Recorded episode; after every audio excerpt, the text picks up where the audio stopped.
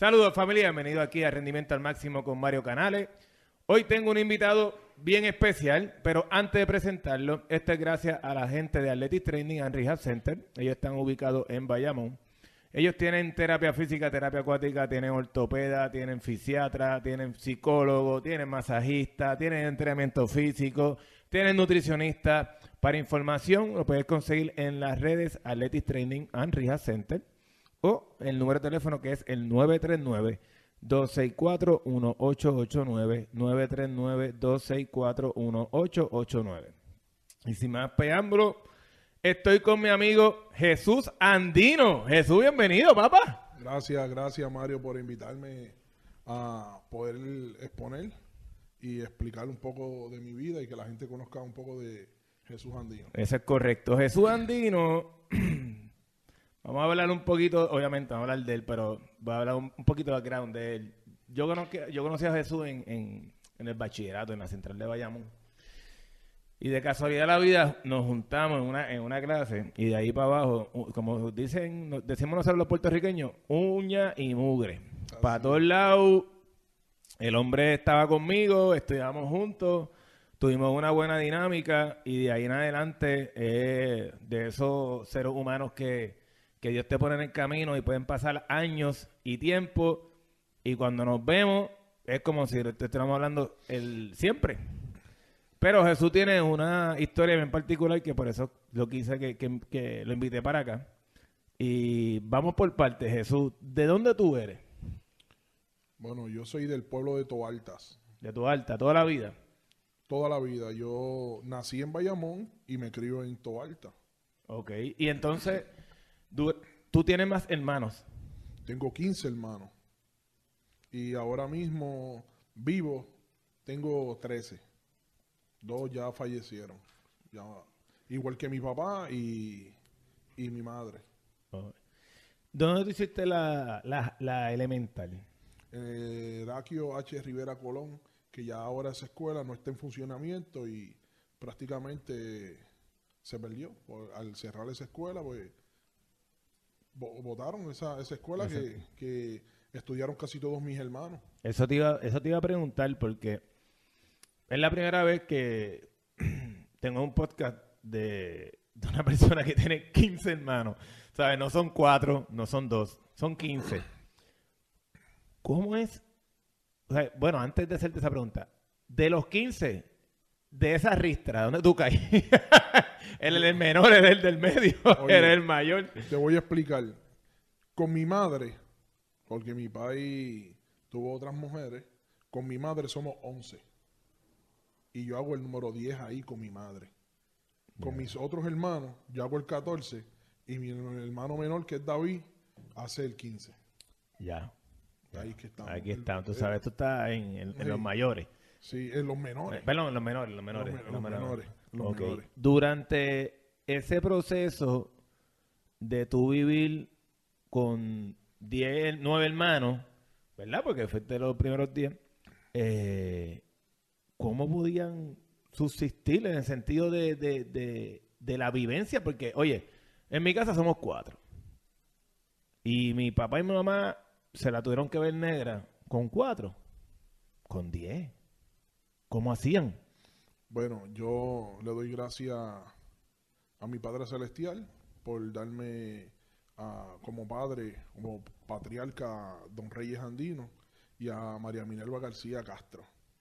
Eh, ellos nos enseñaron que como es una familia, todo lo que necesite uno del otro, si aquel, vamos a suponer, mis hermanos mayores, ya yo, si yo calzaba con ellos y ellos necesitaban ir iban por una actividad o algo y yo podía usar los pantalones de este, los tenis de este. Y bregábamos así, nos ayudábamos. ¿Qué era tu, qué, qué era tu papá y tu mamá de profesión? Bueno, mi papá se jubiló de la Autoridad de Energía Eléctrica, pero me contaron que anteriormente mi papá trabajaba de 6 a 6. Hacía todo lo que tenía que hacer para que en mi casa no faltara nada. Mi papá era es un campeón, fue un campeón. Y es lo que me enseñó a mí, que él me decía, Jesús, el trabajo lo deja todo. Tú tienes que, que trabajar porque el trabajo te va a dar casa, carro, mujer, hijo. El trabajo es esencial y el trabajo del hombre tiene que, que luchar por su vida. Y me dijo siempre que la vida era dura, porque hay mucha gente injusta en la vida. Y, pero me dijo, esos escollos tú los tienes que pasar y seguir hacia adelante. ¿Cómo es tener una relación de hermano de nueve? ¿Sabe? Oye. Ustedes son todos, no, obviamente no pueden ser todos varones, tiene que haber una, una mixta entre... Sí, Pero son más varones que hembras. sí, hay más varones que hembras. Pero lo interesante de esto es que cada uno de mis hermanos eh, son seres especiales. Ellos han cometido muchos errores. Pero cuando yo, yo, cuando yo nací, mi mamá me dijo, Jesús, yo te puse a ti el nombre Jesús, porque cuando tú naciste, tú naciste con un, ella me dijo como un soplo en el Un corazón soplo. y es que me resucitaron. Por eso es que ella me, me dice, te voy a poner Jesús. Y ella me dice, me voy a, te voy a poner Jesús a ver si tú me sales bueno. Porque mi hermano no era que eran malos, pero mi hermano eran sabrosos. Y mi papá era una persona que donde ponía su palabra ponía la acción. Y mi papá no te hablaba malo. Si mi papá te decía charlatán es que te iba a matar, oíste. ¿Qué? En esa. Oye. ¿Qué cuando- charlatán ahora mismo? ¡Ah, era charlatán! ¡Ah, cuá! Mi no, mi te decía charlatán es que te voy a picar. Oye, ¿Sabes? Eh, eh, mi papá me enseñó tanto de la vida. Y él me dijo, el hombre que te dé una galleta, Jesús, mátalo. En esa, tú te tienes que dar a respetar. Tú eres hombre y él tiene que cargar lo mismo que tú. Y el hombre que te toque, mátalo. Durante la elemental que estuviste, obviamente, en la, en- en la escuela que, que me comentaste, estaban todos en la misma escuela. Oye, mira lo interesante de esto. Yo soy uno de los pequeños. Al ser uno de los pequeños, ya yo tengo un vaqueo brutal. Por eso. Mis hermanos dominaban la escuela. ¿Cuánto por de- del, del hermano que mayor tuyo, cuánto se llevan? ¿Sabes? No- Cinco años. si- ¿Se llevan cinco años todo el mundo o no? No, no, no, no. Desde el mayor primero tuyo son, son cinco. el que me... El próximo que sigue. Nelson, son cinco. Ok. ¿Entiendes? Después viene mi hermana Ana, que le dicen Mita.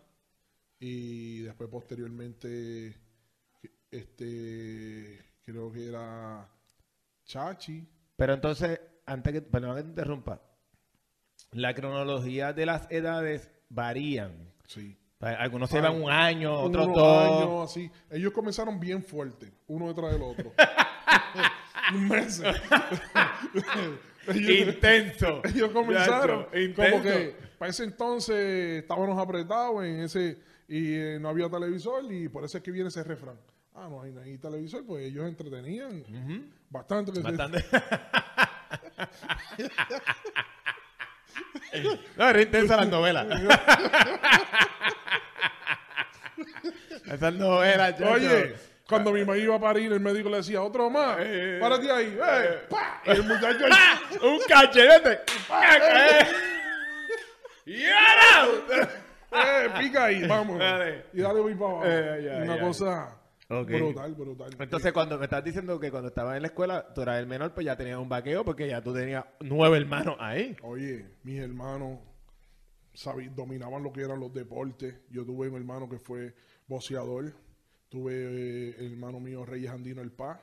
Eh, jugó baloncesto superior con Bayamón. Quedaron campeones en Bayamón y en, en los Titanes de Morovi. Eh, ¿Qué año fue ese? Wow. Tiene que ser para los ochenta y pico, para allá abajo. Para allá abajo, de ochenta y pico a los noventa y pico. Porque después, él, después que ganó esos campeonatos, tuvo un problema en, en el corazón y prácticamente creo que a los 26 años, él tuvo que dejar de jugar el baloncesto superior porque tuvo un colapso en la válvula vitral y de ahí pues te perdía, no, no, no podía. No podía. no, no podía abrir. No podía. Lo que va trip.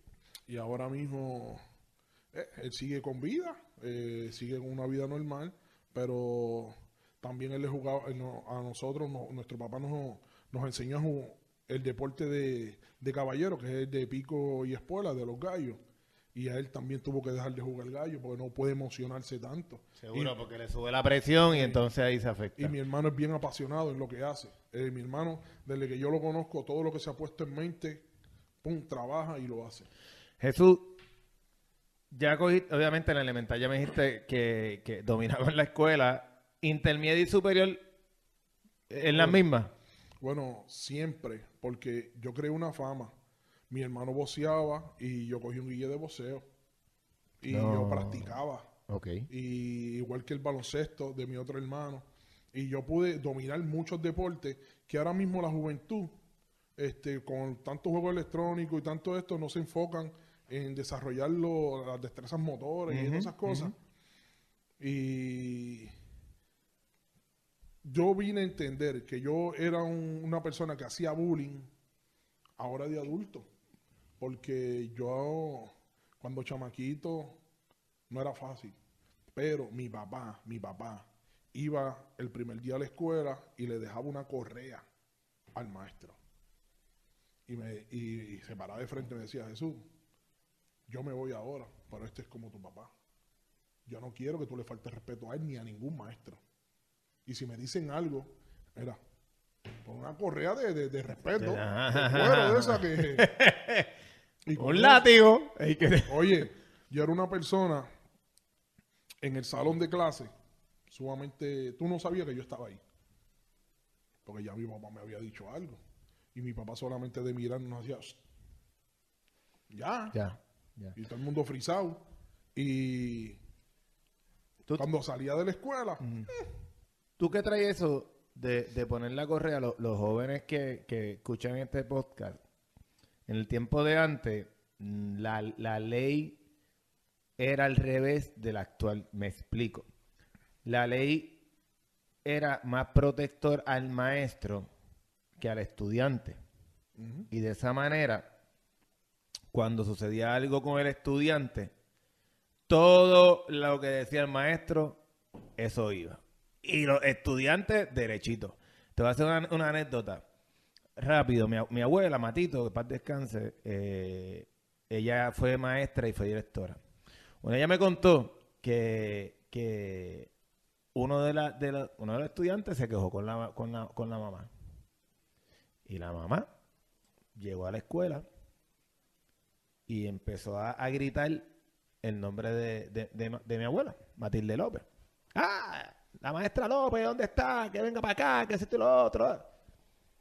Y mi abuela sale.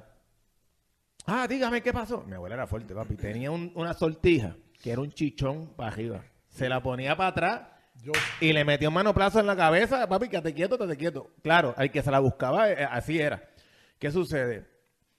Cuando esa mamá viene a insultar a, a- a- ella, nada, que si tú le faltaste respeto, esto y lo otro, papá, papá, ella le dice, disculpa, pero aquí yo no voy a tocar ningún estudiante si no ha faltado el respeto a mí primero. Y ella lo que hizo fue esto y esto y esto y esto. Y esa señora sacó de la boca una yen debajo de la lengua, papá. Y hace así y dice, ah, sí. Yo venía a cortarle a usted. Así. Wow. Pero ya con lo que usted me está diciendo, ven acá, y cogió a la nena. Piquiti, piquiti, piquiti. No le falte respeto más a la maestra. Y mi abuela se quedó una pieza porque la señora se sacó la yen de la boca, papá. ¿La dije? ¿Hubiera pasado eso ahora? Le caí encima a mi abuela. bendito. ¿Ves? Y, y- y yo, y yo entiendo que un buen cantazo a tiempo arreglas bastante, pero también he- he puedo entender que pues se, se pueden sobrepasar, ¿verdad? Pero en el que es lo que quiero traer, el tiempo de antes era así. No, Lo que decía el maestro, lo que es el maestro, punto se acabó. eso es así, eso es así. Pero ahora, oye, yo fui maestro, Vaya vamos, para allá vamos. Yo sé que fuiste el maestro, pero vamos, vamos por parte. Entonces, elemental y- y su- eh, intermedia y superior, ¿dónde lo hiciste? bueno, la intermedia la hice en la Felipe Díaz, que ahora mismo también esa escuela la utilizaron para los de OMEC, que porque la cerraron y hicieron una nueva del siglo XXI, que eso fue en la administración de, de, de- Fort- de Fortuño. de Fortuño. Hicieron esa escuela, hicieron dos en Toalta. Y pues cerraron aquella y se quedaron con la escuela ahora que le llaman Quebrada Arena, siglo XXI. Te graduaste de cuarto año. ¿Tú sabías lo que querías estudiar en la universidad? Yo, sinceramente, yo me comienzo a enfocar en prácticamente en ya en grado 10 porque mi pana, que es mi hermano, nos criamos juntos desde elemental, él era un muchacho igual que yo, tranquilo en el salón, pero aplicado y de cuatro puntos. Y yo era todo lo contrario, porque yo, a mí me pasaba en elemental, ¿tú sabes por qué? Porque el maestro de, de educación física, este, Mr. Nevares, que es como si fuese un pai para mí, ese fue el que me, me desarrolló a mí en los deportes y me enseñó mucho a desarrollar las destrezas motoras y ahí pude jugar béisbol AA, AAA, este, baloncesto, eh, aprendí a eh, waterpolo. Bueno, yo hice de todo. Yo era un hombre que Que dominaba, tú eras un atleta nato. Sí, sí, dominaba cualquier Deporte. deporte. Porque él me ayudó en todo eso. Como maestro de educación física, excelente. En, en, en béisbol doble A, ¿a qué, ¿a qué edad tú empezaste a jugar? ¿a, qué edad- a qué- a qué edad tú debutaste como beisbolista doble A? A los 17 años. Diablo, chamaquito, tú estabas en high todavía. Sí. Saliendo ahí. Saliendo de la... de- de exacto, la high, iba a salir de la high.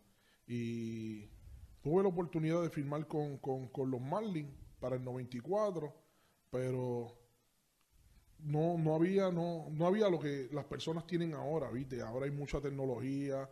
eh, mi, mi pa- mi papá siempre estuvo pendiente a nosotros, pero yo entrenaba solo. Yo hacía las cosas solo. Yo no tenía a un vaqueo conmigo, ¿me entiendes? Yo Tú eras pitcher. Sí, yo, yo, yo primero jugaba tercera base. Y en, un- en uno de los juegos en Tua Baja, que se jugaban los domingos y se jugaban doble juego, pues llegaron tres pitchers. Y en el primer juego, pues le entraron a palo a dos. Y ya en el segundo juego, el que dejaron para el segundo juego, en la, ya en la tercera entrada le entraron a palo. Y yo, pues entré, cogí la bola y comencé a calentar, como si yo fuese a hacer pitcher. Y en esa liga, que era la American Congress, eh, había una regla que yo no la, desconocía. Y el árbitro me dijo, no, tú calentaste, tú tienes que tirarle por lo menos a un bateador. Y yo tiraba fuerte, porque yo llegué a tener caballo y mi papá me decía, tú tienes que cortarle pasto a los caballos. Y yo desde los 10 años iba y picaba pasto. Y desarrollé un hombro que yo tiraba parado durísimo. Y, y de ahí, pues, me dijeron, "Mm, Andino, este, vamos a encaminarte en esta posición Esta posición. porque eres duro ahí. Y yo le dije, para mí me gusta batear porque yo bateaba bien. No, no, no, no. Tú estás alto y vamos a enfocarte para que firmes en esto. Y de ahí pues pude ir a- también a Estados Unidos a representar a Puerto Rico. Allá me vieron, me ofrecieron, pero un enamorado y desenfocado. Y ahí Y, me na- y ofreció. na- y nadie que, que te corrigiera, que tuviera, Sí. papi, wow, wow, wow. No. Está bien, enamórate, pero por aquí es el camino. Si no cuando te- estoy allá, cuando estoy allá, este, yo estoy con, con mi, con mi novia y a mí no me dejaban estar con ella. Pero en ese momento que yo me iba, pues me dejaron que ella me llevara hasta el aeropuerto. Y yo me fui para allá, me ofrecen una beca con Florida Alligator en Gainesville. División 1. Anda No. pa'l y- tú estabas en... Ajá, sigue, sigue, sigue. Iba, iba para, Pa- para, iba para los grandes. para como era. Eh, y nada, en septiembre, que allá toman receso, yo retorno a mi casa. Mi papá me ve, porque yo lo que comía, nunca aprendí a comer ensalada, nunca aprendí a alimentarme correctamente. Comía mis carnes, huevitos, yo era un bobería. Y ese fue el error. Allá es con nutricionista, allá encaminándote a lo profesional, punto y se acabó. Y yo no le metía, solamente desayunaba bien, pues siempre hacían revoltillitos, avena, pues eso yo le metía. Pero cuando ya iba por la tarde era mucha sal al bar, mucha ensalada, mucho esto, mucho lo otro. Y yo esperaba hasta las 9 de la noche, con lo mismo dinero que me daban ellos, compraba pizza. A mí me decían caguaponga, como las niñas. ¿Cómo- cómo- Comía pizza a las 9 de la noche. Siempre. Me llevaban ya al lobby las pizzas. Y yo me comí un Sportman solo. Fua, fua, fua. Cuando mi papá me ve y me dice, Fíjate de eso. Y tú vas a firmar, firma de acá. Y como mi papá es bien a sus hijos, bien apegado, y él los quería siempre juntos, y así pasó. No, no, no, no me fui. Jugué aquí, ahí AAA, que fue la Coliseba. De ahí me, me fui después con, con los Bravos de Sidra. Después fue con los mazateros, los maceteros de Vega Alta. Después tuve un revuelo ahí con el catcher. y de ahí pasé a, a Camuy. Y en Camuy, pues terminé mi carrera ya. Le jugué hasta, hasta el 2001. Y de ahí no. no Ahí fue que nos conocimos. Sí. Porque ahí, para el tiempo que nos conocimos, tú todavía estabas Hey, estabas jugando. se me hizo bien, bien duro. Oíste, no, yo jugué más tiempo. Yo jugué más tiempo, sí, porque yo me caso y después mi doña, a lo el 2003, ella me dice que, que no vuelva a jugar, porque yo estaba estudiando la maestría. Este, tenía mi trabajo, más tenía que practicar. Y me tocaba arrancar, salir de la universidad Para ir a las prácticas. para ir para allá. Vamos para atrás. Nos quedamos en la parte de cuarto año. Eh, entraste a la universidad. Me estabas comentando que hablaste con un amigo tuyo que en grado 10 este, era igual que tú. Oye, ese Y- hombre, ese fue el que me llevó a donde yo tengo mi trabajo ahora. Ok. La madre de él fue la que me matriculó a mí en la universidad. La mamá de él. Sí, mi mamá. Papi, tienes 15. Sí, sí, eran Eh, eh, demasiado. Olvídate de eso. Pero siempre Dios Ajá. está pendiente. uno, seguro, sí. Eso es de ¿entiendes? verdad, eso Y es eso, verdad. cuando pienso en eso, pienso en la, en la película de Chuck, Ajá. que cuando le dieron al nene, pasa así, la señora dice, vente para que te comas un pay. Y era el mismo, era Dios Ajá, cuidándolo desde chamaquito. Pues eso fue lo que a mí me pasó. Esa, eh, esa señora, Musa, que de cariño sí le digo, y a él es José Berrío, ese es mi hermano, oíste. Ese es, eh, olvídate, lo que le hagan a él me lo están haciendo a mí. Punto. ¿Y él te ella te matriculó en, en dónde y en qué? En la Universidad Central en Administración de Empresas. Y con, Sin preguntarte. No, bueno, lo que pasa es que ella me dice, Jesús, tienes que ir para la universidad. Lo que ocurre es que cuando yo conozco a, a mi novia, este, es una familia que no era como una familia como, como la mía. Mi familia era grande y todo el mundo los conocía. Mi familia, si tú le haces, ellos son buenísimos, pero si tú le haces así, te- te- te- es como un hormiguero. Un sin hormiguero, ti, exacto, olvídate de exacto, eso. sí, sí, sí. Y cuando yo estoy en la high, yo peleo todos los días en la high. Él es mi, mi, mi mejor amigo desde intermedia. Cuando nosotros vamos para allá, nos teníamos que defender. Casi todos los que se graduaron conmigo, acá arriba, se, se, se quitaron de la escuela, porque cuando tú bajabas del campo para, Para la, ciudad. para la ciudad, para el pueblo, ahí estaban los de San José, estaban los de Tualta High, y eso eran gangas. Y te cogían y te prendían bien duro. Pero como nosotros los tenemos bien puestos, imagínate si los tenemos bien puestos, que mi papá viene y me dice, Jesús, va a ir para la high. Me dicen que allí dan prepa, que abusan de la gente y esto. Mis hermanos, yo tengo un hermano que le dicen de apodo Chon. En ese entonces mi hermano era boxeador profesional, pero iba, ahí se había descarrilado en el sentido que tuvo problemitas y el hombre estaba en la calle metiéndole a la gente, pero antes se peleaba el puño y se respetaba. Seguro. Y cuando mi papá me dice, Jesús, me dicen que allí prenden a la gente entre un montón, ¿verdad? Ven acá, bebé. Y yo, "Ve, papi, que tú? Me dice, toma, llévate esta gurbia. Y yo, papi, ¿para qué tú quieres eso? El que te toque, mátalo como un perro, señor. Y yo, papi, pues mi papá hablaba así. Y yo le digo, pero me va a meter preso. Y me dice, tú eres menor, eso prescribe. Yo hipoteco la casa, pero a ti tú no ir preso. Mátalo. Y yo le dije, ok, para mi bolsillo. Me dice, eh, no te vayas todavía. Toma 20 pesos, mételo en tu cartera, que esto es para fletear la guagua después que tú hagas lo que vayas a hacer, si te tocan. Y toma 5 para que coma todos los días. Mi país me daba en ese entonces 5 pesos. Todos los días. Anda. Y tenía 20 guardados para Si pasaba algo, fletear la, la, le coges la guagua y vete para casa. Oye, el viejo mío, cuando yo estoy bajando así, que es el viernes, Mm. me dicen, frente en Casa Helen, el que ha ido estudiado en la Nicolás Sevilla, sabe lo que estamos hablando. Abajo, cuando tú vas así, estaba la Casa Helen, el negocio. Y ahí viene Hochi, esto, un montón de gente de acá arriba de Tualtajá y de San José. ¡Eh, te prueba, eh. Y me hacen un círculo, mi hermano. Y yo cogí mi bulto colorado, me lo apreté. ah. Y cuando ellos se metieran un borrador, cógelo. Y yo cogí, pateé el borrador. ¡Pa! ¡Ah, este es bravo! Vamos a meterle a este, este es bravo. Ahí estaba grande, eh, que es Carlos Javier, Rey y eso. Y miran así por encima y dicen, ¡eh! ¡No lo toquen! Ese es el hermano echado, ese es de los andinos. No hagan eso. Y todo el mundo hizo. Y yo me fui. Yo, yo Anda pa'l candado. de, de ese susto, que Ajá. era para yo irme a comer, yo me fui. Seguro. Pero yo dejé el pana mío, se quedó. Ah. Cuando yo estoy en la cancha, papi, que él se lo deja a la guagua pública ahí frente a la cancha en Quebrada Cruz. Allá arriba, mi hermano. Él me se, se alza la camisa así.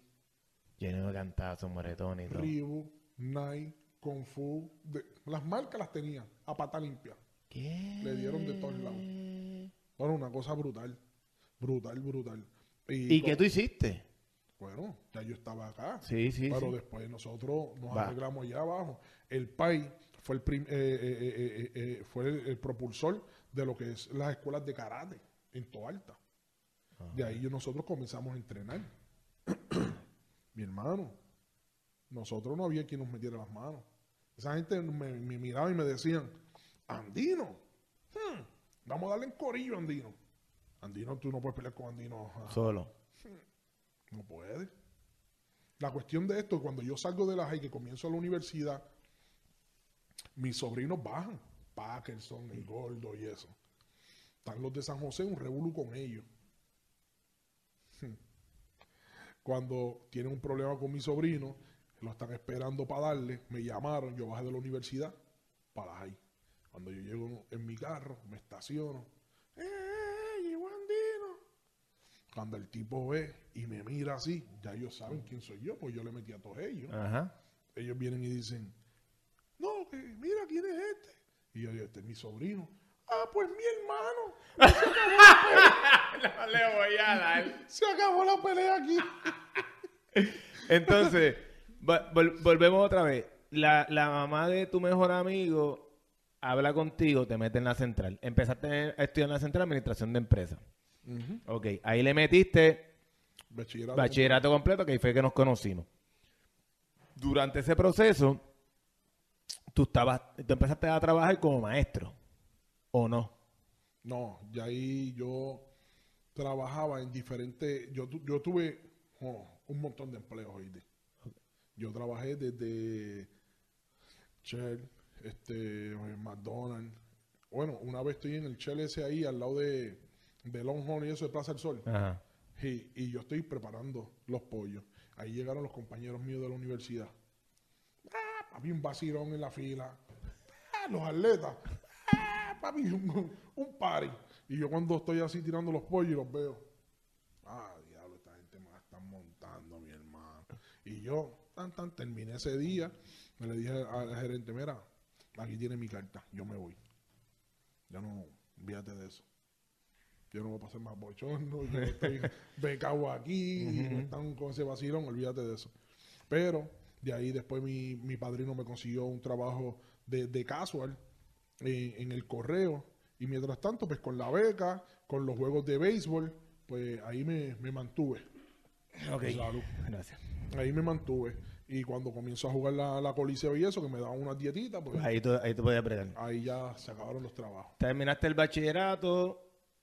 Terminamos el bachillerato, porque ahí también estamos- no- nos conocimos, terminamos el bachillerato. Pero yo me acuerdo que cuando estábamos terminando el bachillerato, tú dabas tutorías de matemáticas, mi hermano. Sí, sí, porque, Porque tú también me ayudaste a mí en matemáticas. sí, porque mi... ¿Cómo cayó eso? Oye, mírate esto. Yo estoy en ese trajín de diferentes trabajos que tuve. Yo llegué a ser hasta rigger. Rigger son las personas que construyen las canchas, que caminan por allá arriba poniendo las planchas así. Eso yo lo llegué a hacer. Y eh, bueno, yo he hecho tantas cosas, mi hermano, para hacer las cosas correctas. Ujú. ¿Entiendes? Y, y le doy gracias a mi papá, porque mi papá siempre me enseñó eso. Trabaja, el trabajo, el trabajo, el trabajo, el trabajo, enfocándome. Porque eso es lo que él había aprendido. Yo ahora conozco otras industrias que posteriormente vamos a hablar de eso, que la vida es bien fácil. Ahora yo me siento pensionado, estoy cómodo, ¿me entiendes? Pero Sí, pero antes de llegar a la comodidad, vamos, vamos, a, to- vamos a tocar la incomodidad, que para eso es que te traje. Durante ese proceso, tú empezaste a hacer lo de matemática, lo de maestro de matemática. yo daba clases y de ahí salía a dar tutoría en cerca de, de- ahí en Bayamón, en el área de del QTV, ¿sabe Ajá, que está la universidad. Hay una en esa recta cerca del hospital había un, un instituto ahí que daba tutoría y me daban 100 dólares la semana. Y por cada eh, eh, estudiante, pues yo lo que cogía eran dos o tres que eran este cálculo, esas cosas. Ok, para. Las navidades llegan. Llegaron las navidades, papá. Están pasando los Me- políticos por ahí. Ajá, sigue. Pues yo salía, mira la- lo complicado de mi vida, cogía las clases. De ahí o me bañaba para irme a trabajar, o si no, me iba a dar las tutorías. Y los días que no cogía las tutorías, tenía que arrancar para Camuy a practicar allá. Yo llegaba casi a mi casa, casi eran al filo de las 12. Para, para después levantarme temprano, trabajaba a veces temprano y estudiaba un- unas clases por la tarde. Y yo tenía como una mezcla entre algunos días de día que estudiaba por diferentes horas de las clases y otros días estaba estudiando por la tarde. Y tenía los switch de ir a dar las tutorías y también ir a las prácticas, que prácticamente todos los miércoles teníamos prácticas. Para Camuy, papá. Para acá, muy. De Bayamón para Camuy para después llegar a Toalta otra vez a... Terminaste el bachillerato. Este. ¿Cuál fue tu primer trabajo después de ese, cuando terminaste el bachillerato en administración de Mira, empresas? mira lo interesante de esto. Yo terminé el bachillerato y mi cuñada, que es la esposa de Reyes Andino El Paz, que jugó baloncesto, ella, me, ella es maestra. Ella me dice, mira, no hay gente para maestro de matemáticas. Y tú tienes mucho en eso, porque... Seguro, seguro, sí, sí, sí, y cuando eres me bueno. dicen ¿eh? que después que tú tenías nueve créditos o más, podías darle esa Dar clase. clase. Y me dijeron, bueno, te toca dar clases. Y la primera clase que me tocó fue en la Belardo Díaz Alfaro en Toalta. Es una escuela que estaba el director de Jesús. Eso era una escuela que todas las personas querían estudiar ahí. Porque la clave de una escuela que esté bien es por el director. El director es el que pone todas las pautas y lleva todo eso como es. Si el director lee... Más o menos, pues ya la escuela es más o menos. eso es de ahí. Sí, eso es así. Y ese fue mi primer año. Porque fui, fui a... La cuestión es que trabajo ahí nueve años. Y yo cuando me tocaba dar mis clases, yo desde el primer día le decía a los muchachos, estilo universidad, te van a tocar 10 exámenes, tienes estos proyectos, tienes que hacer esto. Hacía mi prontuario y se lo entregaba a ellos. Pero siempre la dinámica mía el primer día de clase, ellos, yo, a mí me gustaba que ellos se presentaran y yo ver la, la mentalidad de ellos, a ver dónde ellos estaban enfocados, qué es que iban a hacer en el futuro.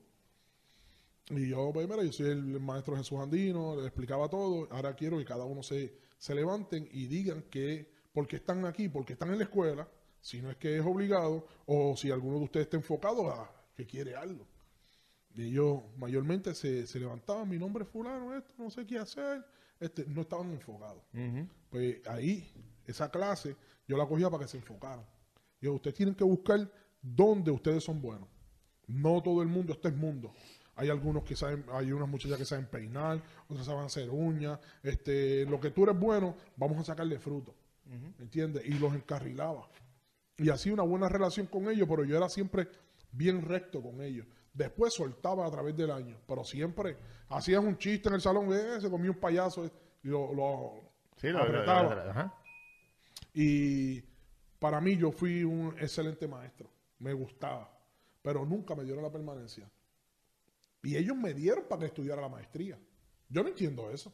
El departamento te dice, vete, estudia, eh, especialízate en esto. Y después no te dan la permanencia. La, lo que es el departamento de maestro, de, departamento de educación, eso está politizado completamente. Seguro. Todo el tiempo, eso no cambia. No, no, no. Se- Eso, Eso te- no cambia. Eso no va a cambiar. Y Lamentablemente. Oye, lo más difícil de eso era que yo terminaba en mayo y después tenía que volver a las convocatorias, me quedaba tiempo sin cobrar, me pagaban los días que había acumulado, a esperar que entrara. Por su- a, a- a esperar la suerte que te cogiera nuevamente. Y lo lindo de eso, que cuando tú comenzabas a trabajar, ya tú desde mayo no estás cobrando. A lo que comenzabas, comenzabas otra vez y te pagaban hablando- tres y cuatro meses después. Porque el proceso era bien, bien, Bien tedioso. Demasiado. Y uno tenía que pedir moratoria en los préstamos, esto, y llevar cartas, sí, estoy en el departamento, después me pagan. Y tuve nueve años en ese tajo. Yo nunca he entendido. Yo espero que algún político que escuche este podcast me lo pueda decir y me lo pueda entender. Eh, ¿Cómo diantre un departamento que genera, que tiene tantos millones de dólares y todos los años tienes problemas porque no están todos los maestros en la escuela? Porque cuando empieza la escuela, en muchos colegios, en muchos colegios, no, en muchas escuelas, no hay maestro. Entonces empieza la escuela, empezaron las clases, empezaron las clases. Ah, pero falta el maestro de inglés, falta el maestro. Caramba, mano, cógete los maestros que tú sabes si eso ya tú lo sabes ese año tras año en la misma cantaleta.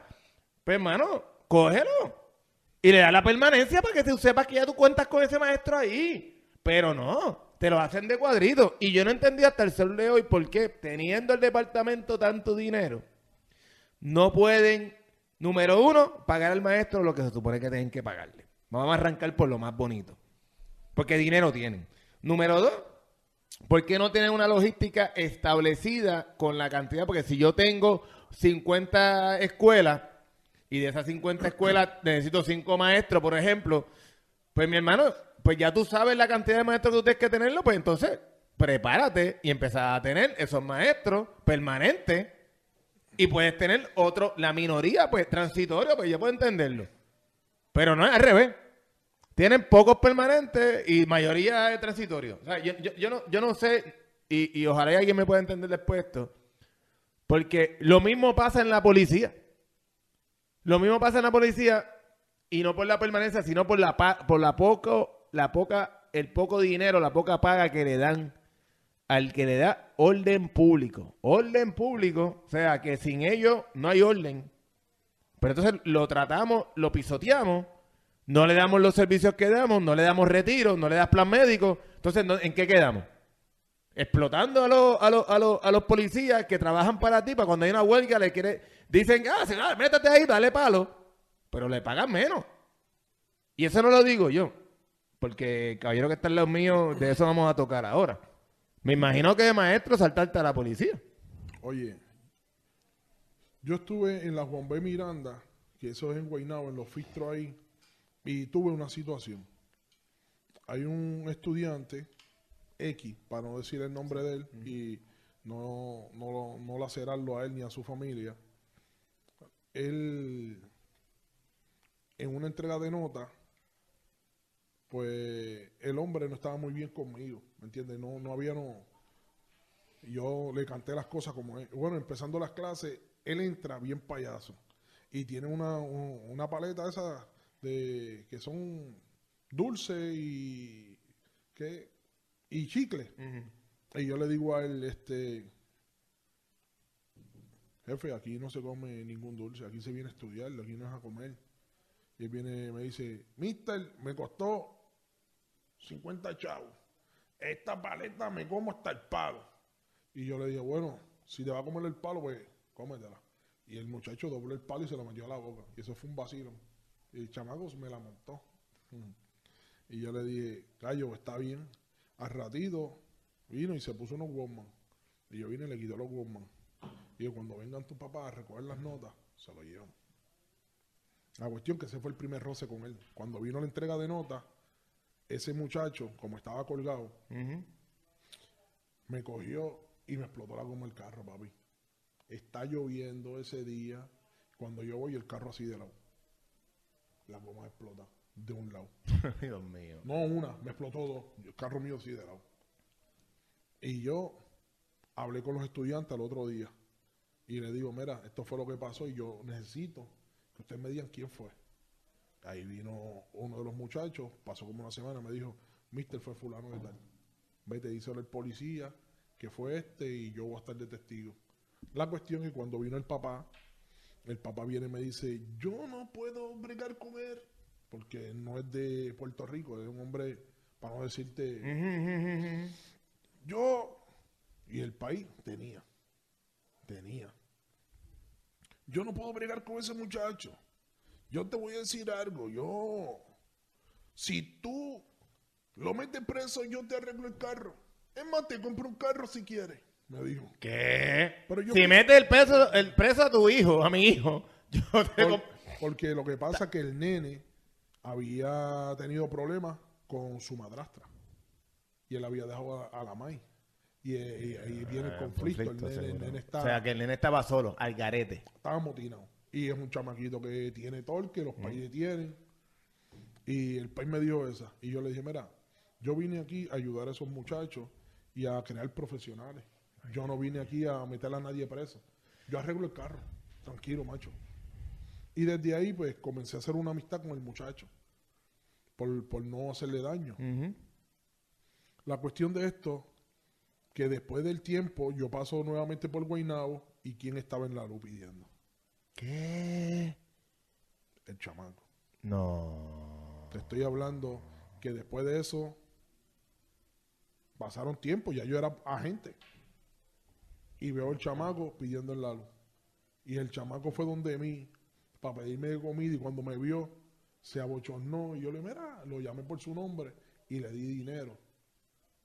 Y él se- llorando se fue. De hecho, una cosa, eso fue desgarrador. Desgarrador. Te digo, desgarrador. ¿Y entonces qué pasó con, con ese suceso de, de la escuela? Bueno, yo le dije al papá, no quiero que usted me arregle el carro. Yo Quiero que sea responsable. que usted bregue con su hijo, que es tremendo muchacho, era bien inteligente. Pero había el conflicto que la madrastra no usaba con el nene. Y ahí, pues, el nene Sí, sí. Le hacía la vida cuadrito prácticamente. Él creía que le hacía la vida cuadrito al papá, pero se la hizo él. Seguro. ¿Me entiendes? Y después, posteriormente, como yo tuve nueve años en el magisterio, tenía el problema ese que me quedaba sin dinero en ese transcurso, pues mi primo, Lenin Meléndez, me ofrece, pues me dice, métete a la policía, tú estás overqualified.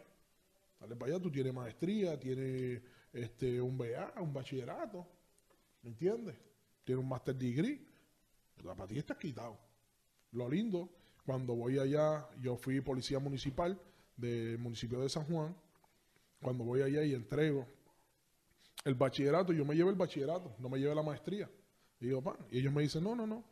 Para ese entonces era con cuarto año. Y viene el guardia que está cogiendo los documentos, me dice, no, no, yo quiero la transcripción de cuarto año, esto no, esto no, esto no. Cuando sube el capitán Gómez, No, no, no, no, no, no, no. Para, para, Capitán para, Gómez, el Capitán Gómez Habla. le dice, oye, mi hermano, ¿tú no ves que este hombre está súper cualificado? Yo no sé qué este... No, para ser guardia tiene que ser grande y bruto. Y me dijo, y perdona que tú eres alto.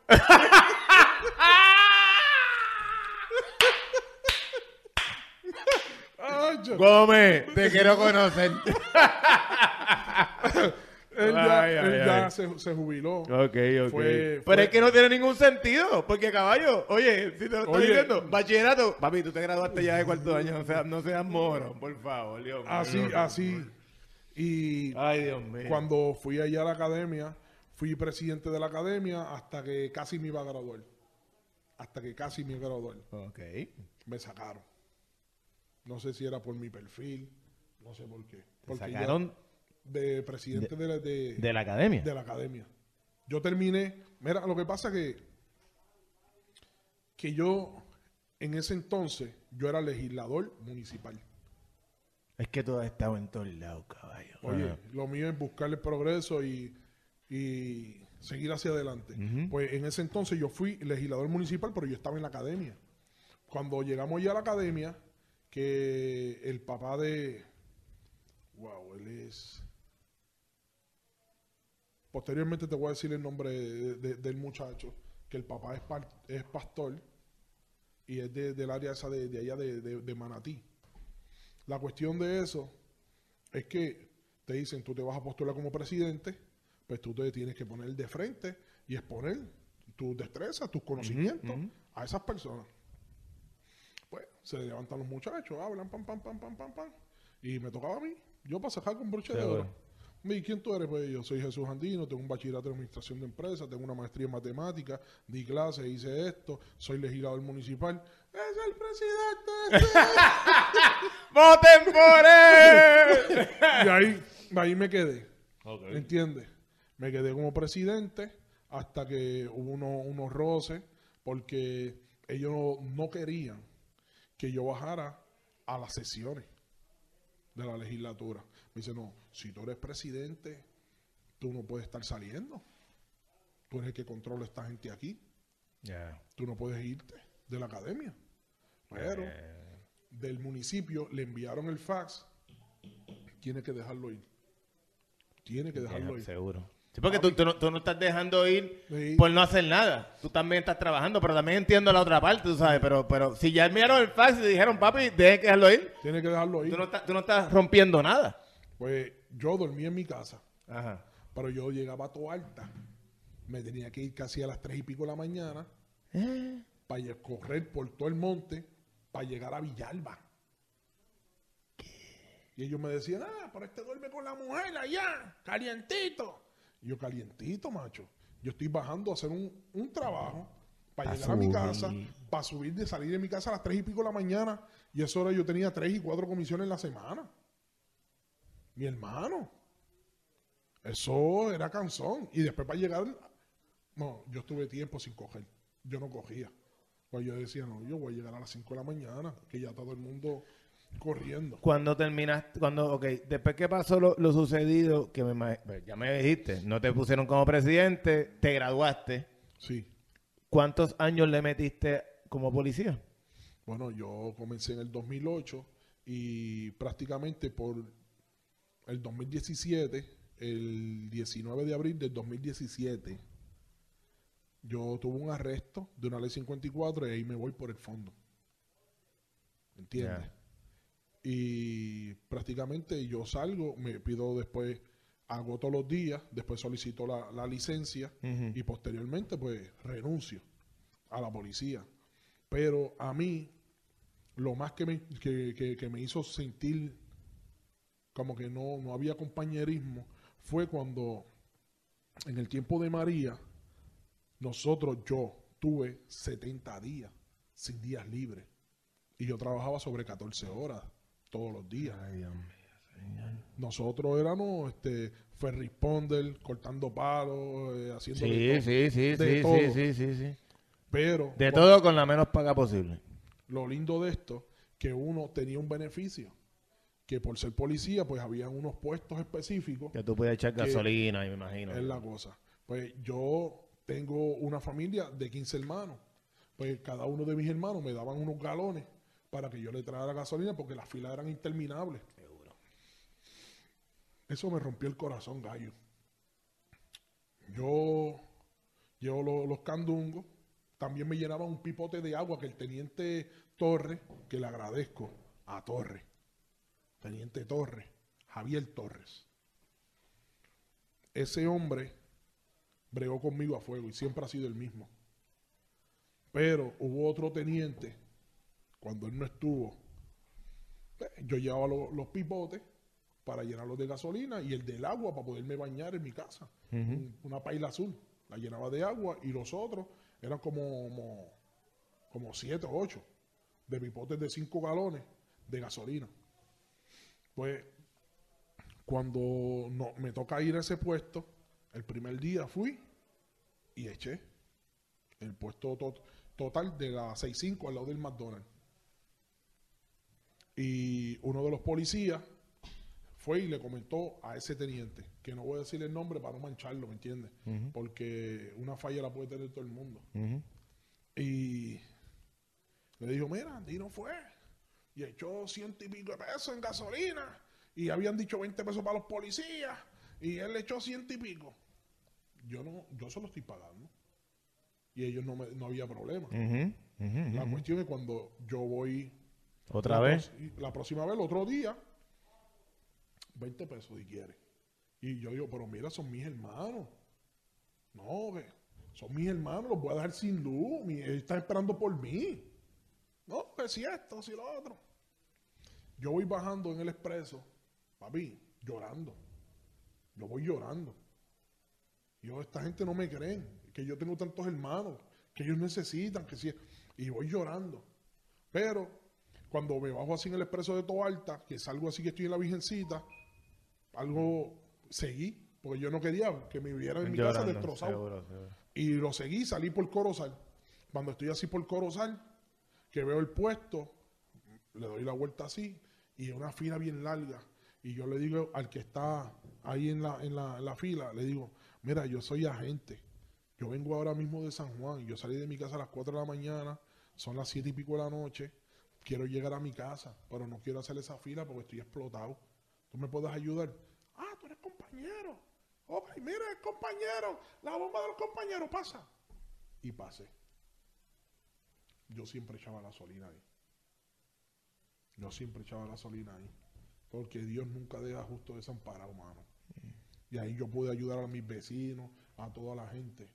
Y también este, el cuñado de mi sobrina, Ángel, él trabajaba en Corozal en ese entonces. Pero cuando vino María, él salió eh, de los guardias que estuvieron encima de- del- de- del techo Del del techo cuartel. de los cuarteles. Él estuvo ahí. Ay, Dios mío. Ese hombre por poco se ahoga, si no rompe con un hacha la puerta porque el agua se estaba subiendo y no podía abrir la puerta. Claro, por la presión del agua. Y ellos durmieron allá arriba. ¿Qué? Encima del techo, el río se creció y el agua a flor de piel y yo encima de, de- del Del techo. Bueno, una cosa descomunal.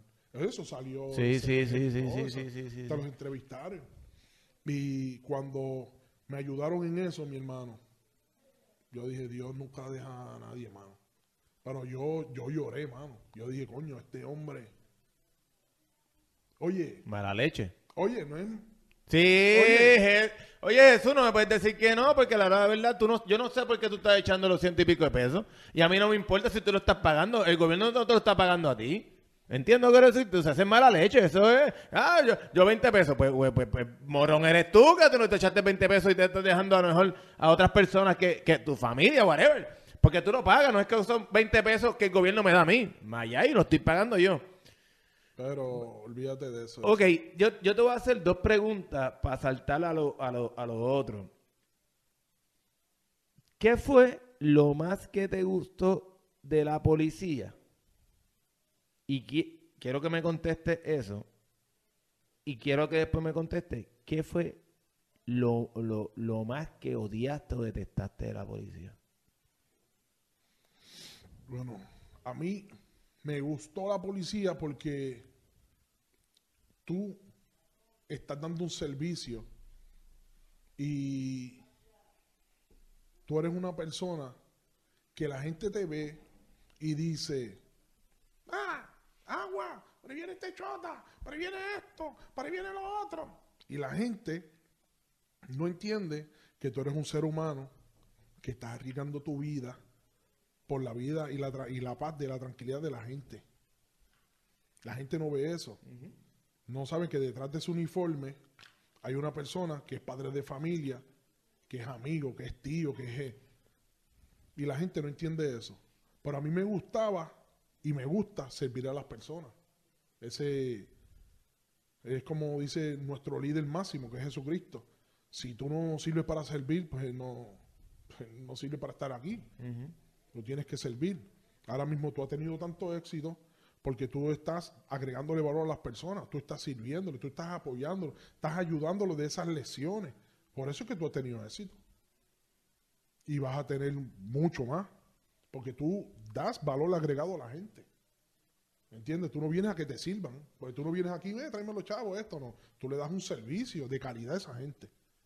Y te van a seguir recomendando y van a seguir llegando personas por tu corazón, por la persona que tú eres. Amén. ¿Entiendes? Y eso es lo que me gustaba de la policía, que tú juramentas por cuidar vidas y propiedades. Y es una cosa que, que un compañero que vive, que vivía en el barrio de, de, de- de Toalta, eh, pasó una situación que mataron a uno. La cuestión que él estaba allí. Pero él se vistió y se fue. No le importó. Pero de los testigos allí oculares, le dijeron, lo mataron y el oficial no hizo nada. Ya, lo caballo. Lo votaron, Claro, votado. claro. Y él estaba franco de servicio, él no estaba trabajando, él no estaba haciendo nada. él estaba, pasó una situación y él se fue. Él dijo, "Oh, conmigo y se fue. Pero le dijeron, fue fulano y lo votaron. Y eso es lo que la gente no entiende, que yo arriesgo mi vida por la de ustedes, por su tranquilidad. Actualmente, este, tú trabajas como fiador y, y también tienes un negocio de, de vacacional. Sí. Ok. Ya no queda mucho tiempo, pero quiero que me explique, no lo de fiador, sino lo de vacacional, que está súper interesante que me, que me comentaste y, y- y- y- y quiero que me cuentes, ¿sabes? ¿De qué, de qué es ese, ese negocio? Ese negocio, eh, el CEO se llama David Hart y Adela Hart son los, dueños de ese negocio. Eh, ese negocio llega a mí porque yo soy una persona que yo sé que estuve prácticamente 10 o 11 años en la policía y yo le resté mucho tiempo de calidad a mi familia. Y llega ese proyecto, cuando yo estudio el proyecto, yo digo, esto es espectacular, porque tú tienes el mundo a tus pies y lo que prácticamente o lo puedes hacer a mitad de precio, lo puedes hacer prácticamente gratis y generando dinero con ello. Ok, ¿cómo, cómo que tú me estás diciendo que yo puedo viajar a mitad de precio o gratis? Es sencillo. Que es una libreta de cupones. Bueno, ¿Cómo es eso? Explícame. Esto, es- esto es sencillo. La compañía tiene diferentes franquicias. Él te da la opción a que tú puedas entrar, acumular tus vacaciones, diferente a las franquicias, lo que, lo que te va a tocar a, a, a tú aportar para tus vacaciones, tú decides. Puedes pagar 49.99, puedes pagar 70 dólares o puedes pagar 125. La mayoría de las personas cogen la de 125, ¿por qué? Porque la compañía te dice que si tú aportas 125, ella te aporta 125. O sea, que te duplica. Sí. Y Por cada dólar pone un dólar. es la cosa. Eso no lo hace ninguna cooperativa, ni el Banco Popular, nadie. Y ella te da más poder de compra para tu poder este, tener más vacaciones con menos dinero. Ok. Con lo que me estás diciendo, yo aporto 125 dólares mío, tengo 250. Hasta ahí estamos bien. Eso. Esos 250 no es para la compañía, es para mí, para mis vacaciones. Para tus propias vacaciones. Todo lo que tú aportas a la compañía es para tus vacaciones. Ok. ¿Qué yo debo de hacer para poder yo, mm, porque me, lo dijiste ahorita, ¿lo puedes pagar o sale gratis? ¿Cómo yo puedo hacer para que me salga gratis? Eso es sencillo. La compañía ya tiene la rueda inventada. Ella te dice, de esto que es espectacular para ti y tú no quieres aportar más para tus vacaciones, la compañía viene y te dice, invita a tres personas que les guste vacacionar. Acuérdate que esto es prácticamente una familia de vacaciones, esto es un club de vacaciones. Pero ellos te dan la opción a que tú traigas a tres personas que les guste vacacionar. No es aquí que tú vas a, a tomarte un producto y vas a echar pelo o vas a echar dientes. No, no, no. Esto Dame, es para dame producto vacaciones. para echarme a mi pelo. Aquí no es eso. Yo quiero. Eh, aquí es calidad de vida. Nuestro producto es calidad de vida. Y todo lo puede hacer todo el mundo. ¿Por qué? Porque tú puedes hacer un, un break-even en tu negocio. Aportaste en la franquicia, traíste estrés, ya tú vas a vacacionar sin tener que aportar. De por vida. Porque tú vas a hacer lo mismo con las mismas personas que tú traes. Traíste esos tres. Pues a esos tres tú los vas a ayudar a que traigan tres. Ya. ¿Y qué va a pasar? Nadie va a aportar, vas a tener 250 todos los meses, vas a llegar a una posición y vas a crear lo que es un residual. Ok. Ok. Esto, esto se escucha bonito. Para uno no creerlo. Porque con lo que me estás diciendo es que tienes dos alternativas. Para poder entenderlo. Tengo una alternativa que es pagar los, do- los 125 pesos y puedo seguir pagando 100 125 pesos mensuales.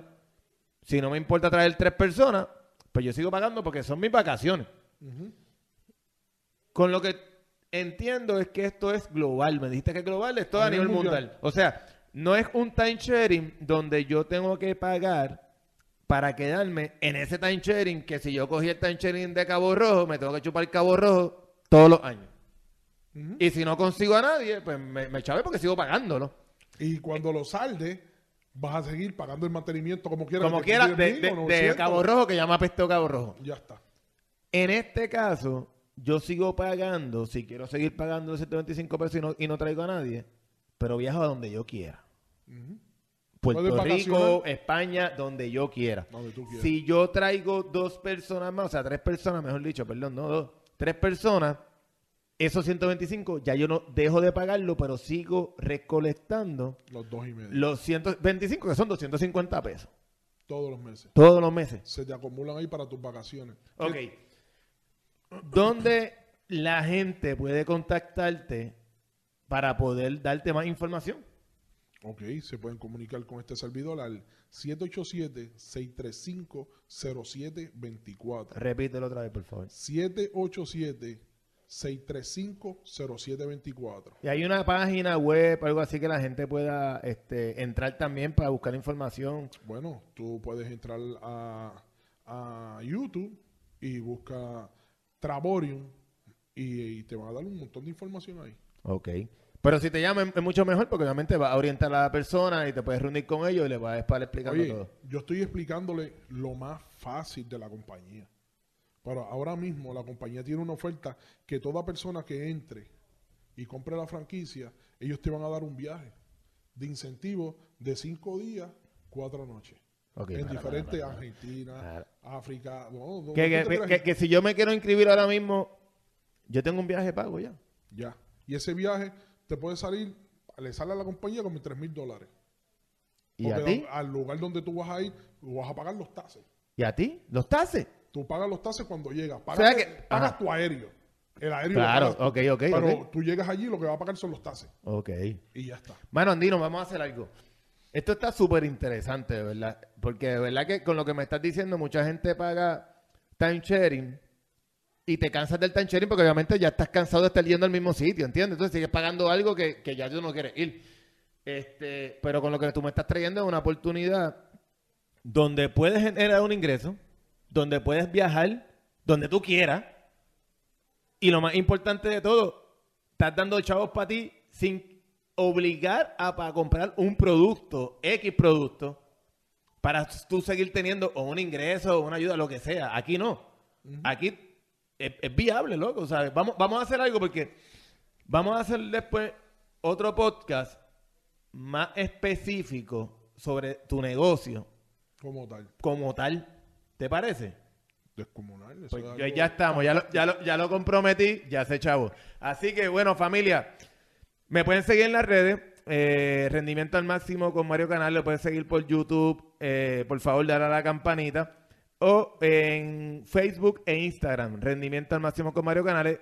Jesús, ha sido un honor, hermano, de verdad, eh, tener este diálogo contigo, de verdad. eh, lo bonito de, de- de esto es una persona que aprecio, quiero y amo un montón. Nunca hemos tenido el tiempo de poder tener este diálogo y eso profundiza más la, la amistad y, y- y de eso se trata este podcast. La gente pueda seguir conociendo el trasfondo porque aquí todo el mundo es héroe. Así que Jesús, gracias por tu tiempo. Gracias a ti, Mario. Y ya sabes que viene otro podcast explicando el negocio porque no puedo dejar a esta gente así como que cómo es esto posible. Pero es bien importante que tienes el número de teléfono. ¿Cuál es el número? Con el 787-635-0724. Así que ya sabes, familia, llama a Jesús para que te oriente. Gracias, Oye, Jesús. Me puedes llamar para lo del negocio y si tiene una situación, te fío. También, eso es importante. Nos vemos, familia. Chao.